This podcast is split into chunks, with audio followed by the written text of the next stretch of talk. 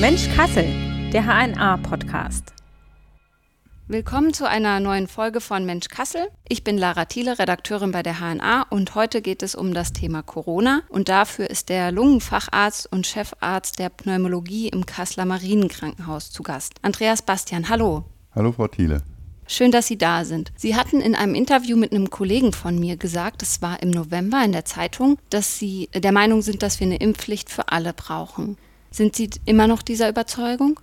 Ich bin interessanterweise nicht mehr hundertprozentig dieser Überzeugung. Was ich damals aber vor allen Dingen sagen wollte, ist, dass ich eigentlich der Meinung bin, dass man eine Impfpflicht nicht einfach ausschließen sollte, wie es ja vom Jahr eigentlich geschehen ist. Das fand ich damals und viele meiner Kollegen auch schon eigentlich relativ absurd. Man kann sagen, wir wollen eine Impfpflicht versuchen zu umgehen, aber im Endeffekt muss jeder, der so eine Aussage macht, sagen, ich weiß doch gar nicht, wie so ein Virus sich überhaupt entwickeln sollte. Es kann sein, dass ein Virus zu viel höheren Todesraten, als es das jetzt ist, führen wird. Und dann würden wahrscheinlich sehr, sehr viel mehr Leute als heute noch sagen, wir brauchen doch eine Impfpflicht. Jeder muss sich impfen lassen. So viel sind wir unseren Mitbürgern schuldig, dass wir sie davon bewahren zu sterben an einer solchen Erkrankung. Ob wir diesen Stand jetzt erreicht haben, hundertprozentig überzeugt bin ich davon nicht. Ich habe eine Tendenz zu sagen, jeder soll sich impfen. Und ähm, ich bin eigentlich dagegen, dass die Juristen das entscheiden. Ich bin eigentlich dafür, dass das das Parlament macht einfach. Dass es eine wir, politische Entscheidung dass ist. Dass es eine politische mhm. Entscheidung ist. Und darum sage ich auch nicht, es muss sein, sondern ich würde eher sagen, dass meine Tendenz dazu ist, ja, wir sollten eine Impfpflicht einführen. Also das Problem, was Sie sehen, war eigentlich eher, dass die Politik es von Anfang an ausgeschlossen hat. Also, oder zumindest noch vor einigen Monaten gesagt hat, nee. Und jetzt musste man so ein bisschen umschwenken und sagen, wir müssen doch mal drüber sprechen. Das ist mehr Ausdruck der Naivität der Politik, die meint, immer klare Antworten geben zu müssen sowas wie so ein Virus ist aber etwas, was sich ändert, seinen Charakter ändert und seine Gefährlichkeit ändert. Ein Politiker muss das nicht wissen einfach, weil er ist kein Mediziner und kein Wissenschaftler und kein Forscher. Aber er muss eigentlich versuchen, schnell zu erkennen, dass er sich dabei von solchen absoluten Entscheidungen, die er sonst im Leben ja immer treffen muss, ein bisschen distanzieren sollte einfach. Und rein aus medizinischer Sicht, also wenn es keine gesellschaftlichen, keine politischen Aspekte gäbe, nur medizinische Sichtweise, wären Sie dann für eine Impfpflicht? da gibt es ja wieder ganz viele verschiedene Ansatzpunkte zu diesem Thema. Also wenn man das allein aus medizinischer Sicht betritt und ich muss Menschen, einzelne Menschen, Patienten beraten, und das habe ich ja bei uns im Krankenhaus auch getan, also mit dem Personal, mit den Schwestern, aber auch den Ärzten, da muss ich sagen, bei einer 20-jährigen Krankenschwester kann ich nicht sagen, du sollst dich unbedingt impfen lassen, weil es nutzt dir. Das ist einfach nicht nachgewiesen, muss man sagen. Sondern da muss man die Frage stellen, wie wichtig ist mir eine Impfung für meine Umgebung und zum Schutz meiner Umgebung? Und für mich, ich bin 60 Jahre alt, als ich 20 war, das war 1980, da hatte ich das Gefühl, dass man in Deutschland sich aufgehoben und sicher fühlen kann, weil der eine auf den anderen achtet. Ich habe das Gefühl, dass in den 80er Jahren hätten wir uns alle impfen lassen, wenn so eine Situation eingetreten wäre. Und heutzutage legt man viel mehr Wert auf das eigene, das Individuum, die eigene persönliche Freiheit und lässt dabei den Gedanken an den Nächsten ein bisschen hinten an. Und das ist was, was ich gerne wieder hätte und ich möchte eigentlich auch, und da muss ich der Politik beipflichten, die möchten das meines Erachtens auch, dass man aus Allgemeininteresse, aus sozialem Engagement sich impfen lässt. Und das bedeutet auch die 20-Jährige, dass sie sich impfen lässt. Und eigentlich darf man das wahrscheinlich nicht sagen, aber ich würde es auch erwarten, dass sie das tun einfach. Ich finde, das eine soziale Verpflichtung, bei sich impfen zu lassen. Einfach gegenüber anderen. Genau. Und gegenüber, nicht nur gegenüber mir selbst, also aus Egoismus, wenn man das so nennen will. Gegenüber anderen. Und gegenüber anderen bedeutet dann nicht nur gegenüber seinen Nächsten, denn da kann man in der Familie ja auch mal zum Schluss kommen, okay, wir lassen uns alle nicht impfen, wir wollen dieses Risiko halt tragen, wir akzeptieren das für uns. Aber andere meine ich auch nicht nur den nächsten anderen, sondern den entfernten anderen, den man gar nicht kennt einfach. Und das ist schade, dass das meines Erachtens vom Gefühl her in der heutigen Welt nicht mehr da ist. Ich, ich weiß nicht, wo es verschwunden ist. Es gibt ja nun eine Impfpflicht, zumindest für medizinisches Personal. Wie bewerten Sie das dann? Das hört sich vielleicht ein bisschen absurd an, aber da war ich ehrlich gesagt dagegen. Mhm. Wir haben eine sehr hohe Impfrate schon bei unserem medizinischen Personal, bei Ärzten und Schwestern die ist schon über 90 Prozent. Es gibt einige, die können nicht geimpft werden aus medizinischen Gründen, einige wenige. Wir werden unsere Impfrate kaum höher kriegen bei uns. Und sie verpflichten damit Menschen, die sich in einem ganz starken Maße gerade um Menschen kümmern müssen, die sich nicht impfen lassen wollen. Denn das ist unser Hauptklientel in Bezug auf Corona-Patienten, die wir auf Stationen haben und auch auf der Intensivstation haben. Diese verpflichten sie dazu. Und um die anderen davor zu bewahren, sich impfen lassen zu müssen, das ist für mich rein vom mentalen Vorstellung her ein bisschen absurd. Zumal das medizinische Personal in der Krise ja jetzt eh immer wieder gesagt hat, wir werden irgendwie vergessen, unsere Anliegen werden nicht richtig gehört. Es ist nicht hundertprozentig so. Es werden schon Teilaspekte gehört. Wir haben in den letzten Jahren sowas wie eine hm, Pflegepersonaluntergrenzenverordnung, die festlegt, wie viele Schwestern mindestens für wie viele Patienten zuständig sein müssen, was eine Errungenschaft ist, muss man sagen. Also das ist auch was, was die Pflege, muss man sagen, für sich auch erkämpft hat und was auch versucht wird umzusetzen. Aber in vielen Dingen haben Sie recht, dass wenig Rücksicht genommen wird. Es ist teilweise ein relativ harter Schichtdienst. Dafür ist die Bezahlung immer noch nicht gerade besonders gut. Wir sagen, wir brauchen sie dringend, aber wir loben sie nicht. Auch im Gegensatz zu früher wird vieles der Schwester gesagt, du musst das jetzt machen, wo früher noch gebeten wurde. Also auch der persönliche Umgang von einigen Menschen ist einfach mehr nach Verlangen als nach Bitten. Und in dem Sinne muss ich sagen, ja, das zusätzlich denen dann noch eine Pflicht aufzubürden, sich auch noch impfen zu lassen, das ist für mich übertrieben. Wäre einfach zu lösen, wenn man für alle eine Impfpflicht machte. Da gibt es natürlich dann auch wieder Argumente dagegen, wenn man von der Impfpflicht spricht, dass man dann sagt, wie soll das überhaupt kontrolliert werden? Dann gibt es, selbst wenn es eine politische Entscheidung wird oder wie es Ihrer Meinung nach vielleicht am besten wäre, gibt es ja dann vielleicht doch Menschen, die klagen, die sagen, da gehe ich jetzt juristisch vor, dann liegt es doch wieder bei den Gerichten. Nein. Also für all das gibt es meines Erachtens schon Antwortoptionen. Also ich habe schon Optionen für Antworten. Die müssen nicht angenommen werden, die können mhm. von manchen sogar richtig abgelehnt werden. Zum Beispiel, wenn es darum geht, wie, wie kann man das überhaupt kontrollieren und die Leute dazu verpflichten, das zu machen. Ich habe Ihrem Kollegen in dem November-Interview schon gesagt, einfach, man könnte sich theoretisch überlegen, dass man nur noch arbeiten darf, wenn man geimpft ist. Bei uns ist das so im medizinischen Bereich. Ab Mitte März darf man nicht mehr als Arzt arbeiten, wenn man nicht geimpft ist. Warum nur bei uns? Dann kann man das doch auch bei anderen machen einfach. Und das ist eine sehr gute Kontrolloption. Und ähm, dann wird gefragt, was ist denn mit den Patienten, wenn sie dann nicht mehr arbeiten, was mit Sozialhilfeempfängern? Auch da würde ich das erstrecken. Man kriegt nur Geld vom Staat, wenn man sich impfen lässt. Wenn man der Pflicht nachkommt einfach. Wenn der Staat das entscheidet, unser demokratisches System, unser Parlament, muss es auch gemacht werden. Das finde ich, ist für mich einfach obligat. Und der zweite Teil der Frage? Ob es dann Menschen gibt, die dagegen klagen und dann ist es doch wieder genau. juristisch. Und da hatte ich gesagt, habe ich auch eine. Meine Antworten sind immer nur theoretische Antworten. Ja. Ich wünsche mir mal was, manchmal sowas wie Expertengremien, die das entscheiden dann dass, dass das kein Jurist definitiv am Ende des Tages entscheiden muss, sondern dass es an verschiedenen Orten Gremien gibt, wo man sich hinwenden kann, die aus Medizinern, Wissenschaftlern, Politikern, Ethikern, vielleicht Menschen aus der Kirche und ähm, aus den Moscheen zusammensitzen können und beraten einfach, hat der Patient ein Recht, sich nicht impfen zu lassen. Okay, also in Richtung Ethikrat. Genau, sowas. Ethikrat, Ethikgruppen einfach, mhm, ja. Okay. Ich finde diese, ich meine, das ist das, was ich denke. Ich bin naiv. Ich bin kein Politiker, ich habe auch nichts zu entscheiden bei diesen Dingen. Aber ich weiß, dass es Leute gibt, die total viele Ideen haben bei sowas. Das sieht man immer und auch viel bessere als ich. Also im Endeffekt das umzusetzen. Ich glaube, wenn man das wirklich will, dann ist das kein Problem. Bei Ihnen im Marienkrankenhaus werden Menschen mit Corona-Erkrankungen behandelt. Wie läuft das da? Sind es Menschen, die akut krank sind, die gerade eine Corona-Infektion haben? Sind das eher Long-Covid-Patienten? Beides? Was sind das für Patientinnen und Patienten? Ich sage immer, wir sind keine Ab ähm, Spezialabteilung für Long-Covid-Patienten. Das muss man erstmal sagen. Ich bin gefragt worden schon von vielen, ob wir das nicht mal einrichten wollten. Aber Long-Covid ist so ein, ein Krankheitsbild, was sich aus ganz, ganz verschiedenen Spezifitäten zusammensetzt. Wenn es um Lunge geht, bin ich auch gerne für Long-Covid mit zuständig. Aber Long-Covid hat so viele Zusatzaspekte, dass wir sagen würden, da sind wir keine Experteneinheit dafür. Wir haben in erster Linie Patienten, die ähm, Coronavirus krank sind. Zuletzt sind auch immer wieder mal Patienten gekommen, die gar nicht Coronavirus krank sind, aber trotzdem infiziert waren, wo wir das erst über die Tests, die wir bei jedem Patienten ja machen, rausgekriegt haben, die wegen einer ganz anderen Sache gekommen sind. Die sich routinemäßig eine Gallenblase haben operieren lassen wollen. Oder hm, die eine Thoraxschmerzen hatten, der aber gar nichts damit zu tun hat. Also als Zufallsbefund. Das ist das, was immer mehr auf uns zukommt. Das, ist, das liegt natürlich auch daran, dass immer mehr Menschen mhm. geimpft sind und dadurch diese positiven, asymptomatischen oder wenig symptomatischen Fälle aufkommen.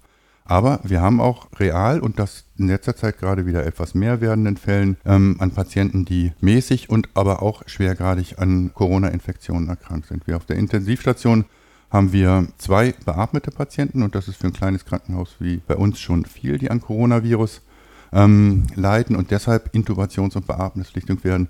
Und wir haben noch zwei weitere, die haben diese infektiöse Phase schon überschritten und sind aber immer noch schwerst krank. Gerade sind es jüngere Leute, die wirklich, das weiß man inzwischen ja auch, lange, lange brauchen, um sich wieder einigermaßen zu erholen, wenn sie so schwer krank gewesen sind. Und das sind, wir haben ja nur zwölf Betten, das ist auch schon viel für so ein kleines Krankenhaus auf der Intensivstation. Aber ein Drittel sind damit Corona-Patienten, Folge der Corona. Und wir hatten vor ein paar Monaten auch, da waren es sechs. Also die Hälfte unserer Betten waren mit Patienten, die Corona durchmachten oder durchgemacht hatten, belegt. Und das ist schon viel für das Krankenhaus? Das ist viel für jede Einheit, wenn man mhm. überlegt, dass zusätzlich zu dem normalen Intensivstationsbedarf nochmal 50 Prozent bis zu 50 Prozent Patienten durch eine neue Erkrankung zusätzlich draufkommen. Ist ja 50 Prozent wenn wir 50 Prozent haben an irgendwas, dann ist das ja nicht viel, aber 50 Prozent add-on, also zusätzlich, das ist schon eine extreme Menge an Mehrarbeit, die zu bewältigen ist und die nicht einfach so bewältigt werden kann. Da kommen wir dann zu einem ganz anderen Thema. Nämlich, ja, genau, was machen die, wir denn, wenn das mehr wird? Genau, das wäre jetzt auch meine nächste Frage. Wie sieht es aus mit der Überlastung im Krankenhaus? Also gab es schon Belastungsgrenzen? Gibt es da im Augenblick auch Furcht davor? Ich meine, die Zahlen steigen, sind so hoch wie noch nie da hat man ja vielleicht dann schon die Befürchtung, irgendwann, was ist, wenn kein Bett mehr frei ist? Was ist, wenn noch mehr Patienten kommen? Die Intensivstation hat ja eine gewisse Obergrenze an Kapazität. Also wir haben ja eine, nur eine gewisse Menge an Beatmungsgeräten auch.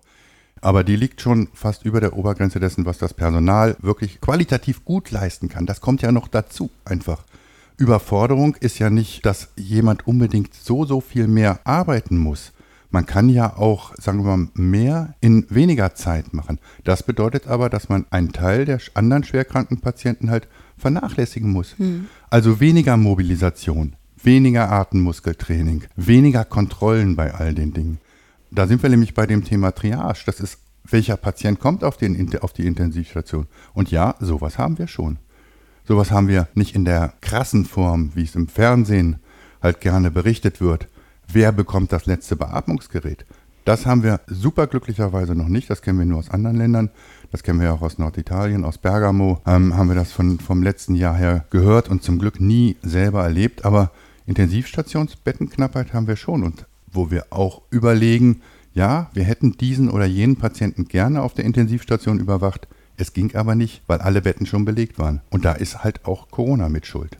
Und haben Sie Furcht, dass das schlimmer wird? Furcht ist vollkommen falsch dabei, einfach mhm. von, von der Wortwahl her. Wir denken, dass es schlimmer werden kann. Und das führt bei uns dann nicht primär zu Furcht. Furcht ist ja das, was dann im Endeffekt so weglaufen führt. Ja. Das kann ich, manchmal muss ich sagen, leider nicht, mhm. sondern es führt dazu, dass wir im Krankenhaus schon Gruppen und Gremien haben, die überlegen, wie gehen wir dann damit um? Was machen wir mit Patienten, die wir eigentlich im normalen System nicht mehr versorgen könnten? Was ich aber dazu sagen muss, wir sind da nicht ganz naiv dabei. Wir kennen das schon. Triage ist nichts Neues einfach. Also dieses Auswählen, wer muss auf Intensivvegetation und wer darf nicht einfach. Das kennen wir auch schon, weil im Winter gab es vor ein paar Jahren gab es eine große Grippewelle. Auch da haben wir Probleme. Die sind nicht so ausgeprägt, wie sie in manchen Krankenhäusern jetzt mit Corona kommen, aber ansatzweise kennen wir das schon. Also wir haben schon Lösungsoptionen, wir haben Gremien, die dann darüber sprechen, wie wir mit solchen Problematiken umgehen wollen. Also ist die Triage dieser Begriff, vor dem viele dann so zurückschrecken oder wo viele dann nervös werden, vielleicht, also medizinisches Personal vielleicht nicht direkt, aber also Bürger, ist eigentlich etwas, was es in Deutschland schon gab und gibt, aber jetzt halt viel mehr in die mediale Aufmerksamkeit gerückt ist. Ja, weil es droht, extremer zu hm. werden einfach. Ich glaube, jeder, also jeder weiß, dass Intensivstationspatienten nicht rund um die Uhr die gleiche Anzahl anfallen. Jeder kann sich vorstellen, dass wenn es irgendwo eine Katastrophe gibt oder die Katastrophe kann halt auch eine Grippewelle sein, dass es mehr Krankenhausbetten, dass wir im Winter die Betten immer tendenziell eher überbelegt sind. Das weiß eigentlich jeder und das gilt auch für die Intensivstation. Und ähm, bisher hat sich die normale Bevölkerung keine großen Gedanken darüber gemacht, weil sie halt bis jetzt gesagt haben, die Ärzte lösen das schon, das Problem. Und sie haben recht damit einfach. Es war, gab es natürlich Phasen, wenn sie, sagen wir, im Winter in einer Grippewelle einen Herzinfarkt haben, dann werden sie das hört sich jetzt böse an, aber wahrscheinlich schlechter betreut, als wenn ihnen das im Sommer passiert. Weil einfach mehr Patienten da sind und das Personal auf allen Ebenen sich auch um diese anderen mitkümmern muss. Einfach. Es geht halt nicht einfach. Aber ich denke, dass wenn sich jeder ernsthaft um so eine Thematik Gedanken macht, dann weiß er, dass das so ist. Und dann weiß er auch, dass das eigentlich normal ist. Und akzeptiert das für sein Leben und kann damit umgehen. Ich würde das auch akzeptieren, dass ich einfach, wenn ein anderer Mensch viel zu tun hat, warten muss. Das tue ich am Postschalter auch. Wenn ich sehe, dass fünf Leute in der Schlange sind, sage ich, Manometer, Pech gehabt einfach. Ich weiß, dass ich warten muss. Und das gilt für jeden Bereich, das kennen wir. Aber wenn jetzt etwas dazukommt, eine Überlastung, die dazukommt, wie jetzt hier Coronavirus erkrankte, dann kommt ein System natürlich irgendwann an die Grenze, dass man sagen kann, die machen das schon einfach so. Dann muss neu darüber nachgedacht werden. Am Anfang wurde oft auf die Inzidenz geguckt, auf die sieben Tage Inzidenz, die im Augenblick so hoch ist wie nie. Jeden Tag wird gefühlt ein neuer Rekord aufgestellt. Dann ist irgendwann die Hospitalisierungsinzidenz hinzugekommen. Sind diese Werte für Sie oder für das Personal in Kliniken von Relevanz? Schauen Sie da auch drauf? Und welcher Wert ist überhaupt wichtiger? Also wir gucken drauf, schon mhm. aus Neugierde, weil man halt Tendenzen daraus absehen kann. Also Vielleicht kann ich keine absoluten 1 zu 1 Schlüsse daraus ziehen, aber wenn die Inzidenzrate immer steigt, dann wissen wir, dass immer mehr Patienten kommen werden. Das ist einfach so. Und das kann ich Ihnen voraussagen, einfach, dass das so ist. Und wir hoffen, dass die Inzidenzen irgendwann wieder niedriger werden. Dann wissen wir, dass die nächsten ein, zwei Wochen noch mehr Patienten kommen werden, aber dass es dann wieder weniger werden wird. Einfach für uns hat das schon Aussagekraft. Und es wird immer viel hm, Inzidenz und ähm, Hospitalisationsrate gesagt. Für mich ist das das eine wie das andere. Man kann es einfach ineinander umrechnen. Manche sagen ja, früher war eine Inzidenz von 50, war die totale Katastrophe, jetzt sind wir bei 500 und das ist immer noch keine Katastrophe. Aber das ist natürlich Zeichen der Zeit. Das ist halt das, was das Virus und wir mit dem Virus machen einfach. Wir sind halt viele geimpft. Darum können wir die 500er jetzt besser ertragen als die 50 vor einem Jahr. Und wir haben weniger Krankenhausfälle mit jetzt 500 als früher als 50. Und das sollte Impfverweigerern oder sagen wir mal Impfverweigerer vielleicht nicht abschrecken, aber Leuten, die sagen, Impfung bringt nichts, das sollte sie doch erkennen lassen, irgendwo muss es doch herkommen. Heute 500 ist besser zu ertragen als früher 50 einfach. Und das liegt nur an dem vielen, zum Glück so vielen geimpften Menschen einfach. Ja, ich glaube, das ist für viele dann nicht begreifbar, die sagen, wie kann das sein, dass jetzt nicht gehandelt wird, wenn die Inzidenz so hoch ist.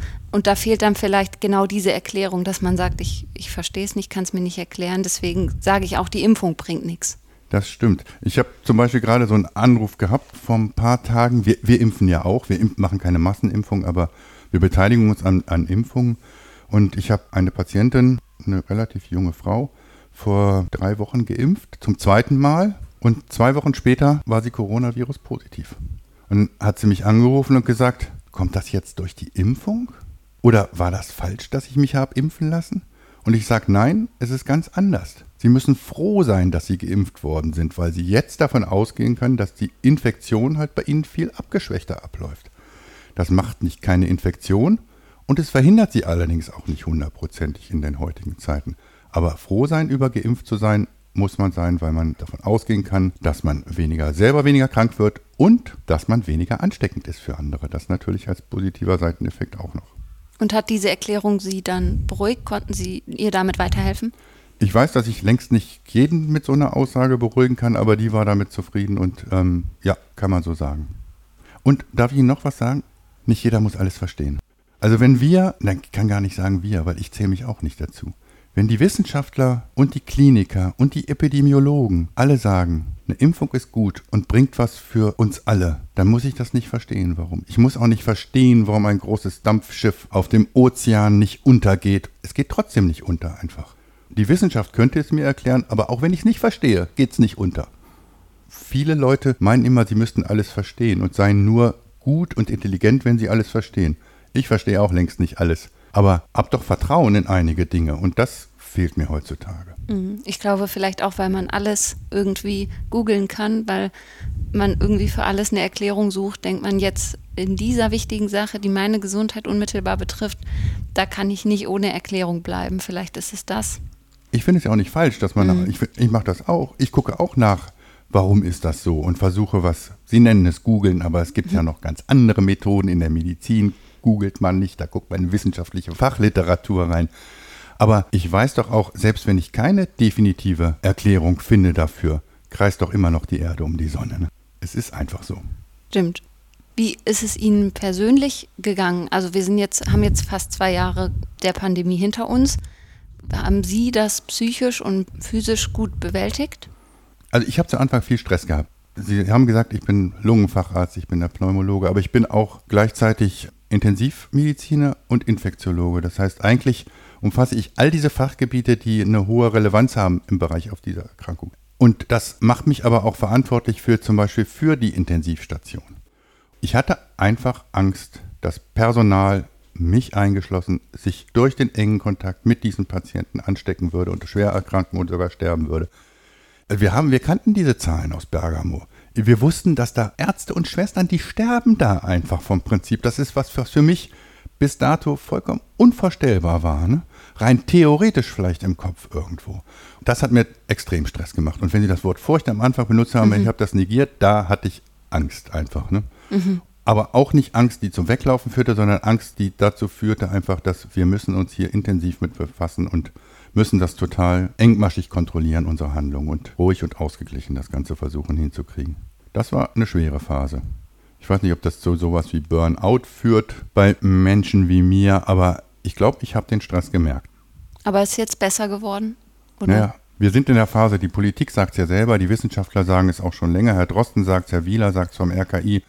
Wir werden, wenn wir diese Welle überstanden haben, sehr wahrscheinlich in so eine endemische Phase reinkommen.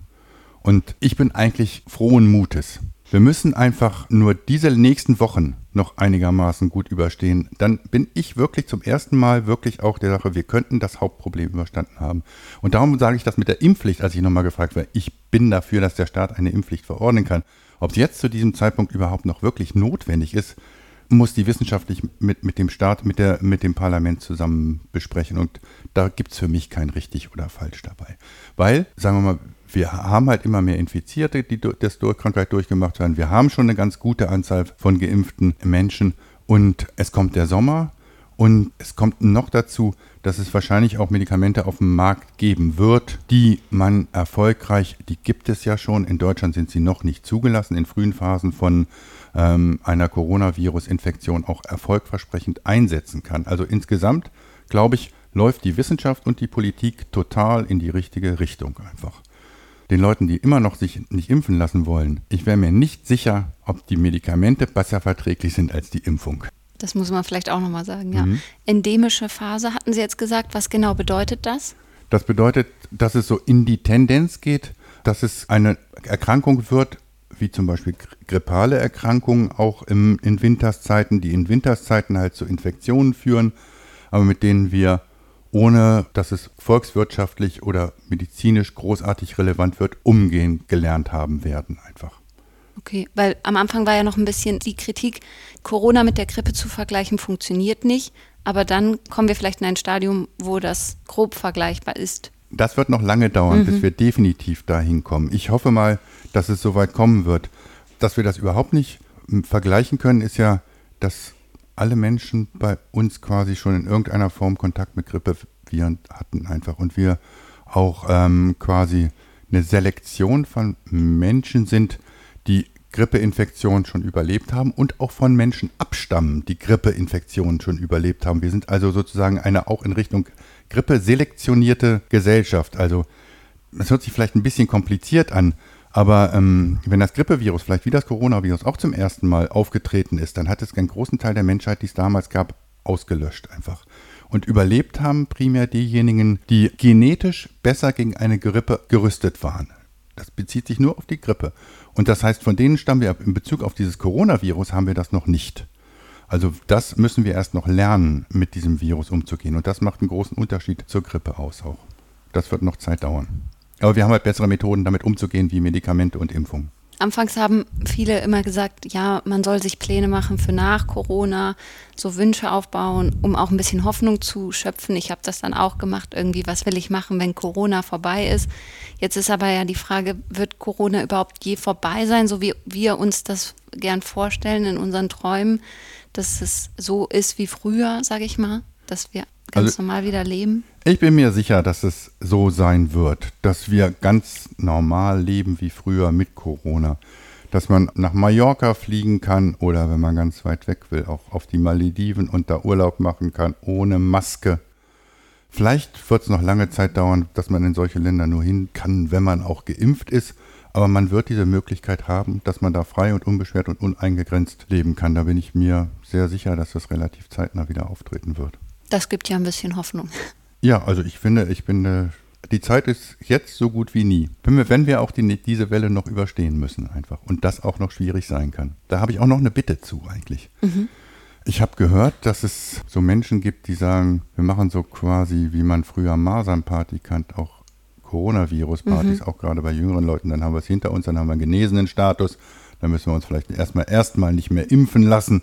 So eine Art Durchseuchungsparty. Ja. Und inhaltlich meinen Sie damit recht zu haben? Haben Sie ja auch teilweise, weil wir eh davon ausgehen, Herr Drosten sagt es ja auch immer, dass wir alle mal Corona durchwachen müssen. Die fragen, warum dann nicht jetzt? Aber ich muss einfach sagen, bitte nicht jetzt einfach. Jetzt haben wir den Anfang dieser Welle und da werden viele kranke Patienten in den Krankenhäusern, auf den Intensivstationen sein. Wir können einfach zum jetzigen Zeitpunkt keine zusätzlichen Krankenhauspatienten brauchen. Und wir können auch nicht gebrauchen, dass arbeitende Personen krank werden überhaupt, ob sie ins Krankenhaus kommen oder nicht, weil es wird immer von dieser wichtigen Infrastruktur gesprochen. Jeder ist in diesen Phasen wichtig, dass er arbeiten kann. Man sollte in diesen Phasen versuchen, seine Arbeitskraft einigermaßen zu erhalten. Jedenfalls noch die nächsten vier Wochen, nee, die nächsten zwei bis drei Monate über. Okay, das wäre jetzt vielleicht auch noch meine Abschlussfrage gewesen, so drei Wünsche oder drei Bitten, die Sie haben an die Politik, an die Gesellschaft allgemein, wie auch immer. Also einmal dieses noch weiter vorsichtig sein, versuchen sich nicht anzustecken. Gibt es da noch andere Sachen vielleicht? Also noch weiter vorsichtig sein, zumindest die nächsten Wochen wäre schon eine relativ wichtige Bitte. Mhm. Andere Bitten ist für mich mehr auf die Politik zu hören und den nachzufolgen, auch wenn sie teilweise mit sich selber große Probleme haben, wie dieses mit diesem Maskenzeug da, als sie das ähm, gesagt haben, ähm, dieser Maskenbetrug. Oder auch Herr Spahn, der da gesagt hatte, es wird keine Impfpflicht geben. Ja, er war der Überzeugung. Geben Sie ihm die Chance zu sagen, ich habe mich geirrt. Mir schien das damals so. Jeder darf sich irren, auch Politiker darf, darf sich irren. Und der Wunsch ist auch für mich an Menschen, dass man anderen die Chance lässt, sich irren oder zugesteht, dass sie sich irren dürfen einfach. Und ich möchte gerne die Juristen bitten, sich ein bisschen zurückzuhalten einfach. Wir sind zwar, wir nennen es Rechtsstaat und ich fand und finde das auch immer noch super gut, aber es sollte nicht in die Richtung laufen, dass Juristen entscheiden, was gemacht werden darf und was nicht gemacht werden darf. Wir sind immer noch eine Demokratie und wir haben ein Parlament gewählt. Das Parlament soll entscheiden. Wenn das Parlament sagt, wir wollen eine Impfpflicht und wir halten das für richtig, sind die Juristen meines Erachtens dazu verpflichtet, das umzusetzen, wie zur Antwort und Hilfe zu geben, wie können wir das umsetzen und nicht zu sagen, gegen uns kriegt er das nicht hin.